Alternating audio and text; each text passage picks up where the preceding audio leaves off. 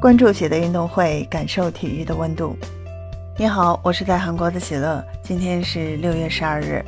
最近，二零二二年亚洲击剑锦标赛在韩国首尔奥林匹克击剑馆拉开战幕。据了解，本次比赛来自亚洲及大洋洲的三百余名运动员共同参与角逐。就在昨天六月十一日，在女子花剑项目中，中国队传来捷报。陈清源和石月两位小将发挥出色，成功包揽女子花剑个人赛的冠亚军，也为中国队本次亚锦赛之旅开了一个好头。东京奥运会结束后，中国击剑队顺利完成新老交替工作，目前的阵容已经是九七后以及零零后的天下。本次亚锦赛是中国击剑队一次重要的练兵和考察主力队员的机会。队伍一共派出了二十四名队员参加三个剑种的个人团体赛。女子重剑选手朱明烨、林深、施月欣以及徐思涵；女子花剑项目则是由陈清源、石月等人领衔出战。最终两人不负众望，为中国队拿到了金银牌。在夺冠后的合影中，大家高举国旗留念庆祝。我们看到了一个熟悉的身影，那就是2012年伦敦奥运会冠军雷申。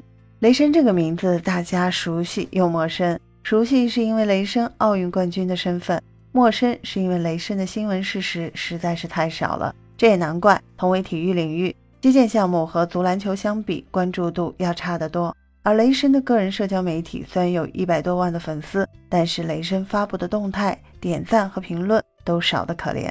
可见大家对雷声的关注度并不算高，但雷声并不在乎这些。他带领弟子包揽了冠亚军，是对自己努力付出最好的回报。十年前的伦敦奥运会，当时二十八岁的雷声夺得男子花剑个人赛的金牌，打破了中国男子花剑奥运金牌零的突破。雷声也创造了历史，成为中国男子花剑第一人。十年后的今天，雷声已经成为了主教练。十月，陈清源就是雷声的弟子。在弟子包揽冠亚军后，雷声的社交媒体只发了一句话：“祝贺十月，陈清源包揽亚锦赛女子花剑个人冠亚军。”十月出生于一九九九年，陈清源出生于一九九七年，两人呢都是中国女子花剑的代表性人物。为了这次亚锦赛，中国队做足了准备。在进入巴黎周期后，中国队就早早集结。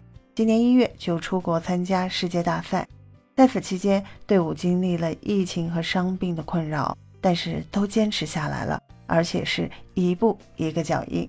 这次比赛，中国女子花剑四名选手参赛，全部晋级十六强。十月独守上半区，一路过关斩将，先后战胜日本选手宫胁花轮、中国香港选手郑晓维和日本另外一名选手上野优佳，进入决赛。而下半区的陈清源在连续淘汰两位队友后，半决赛击败了日本选手东胜良，帮助中国队提前把金牌收入囊中。两场半决赛的中日对决全部是中国选手笑到了最后。决赛中，十月发挥更加出色，十五比九击败了陈清源夺冠。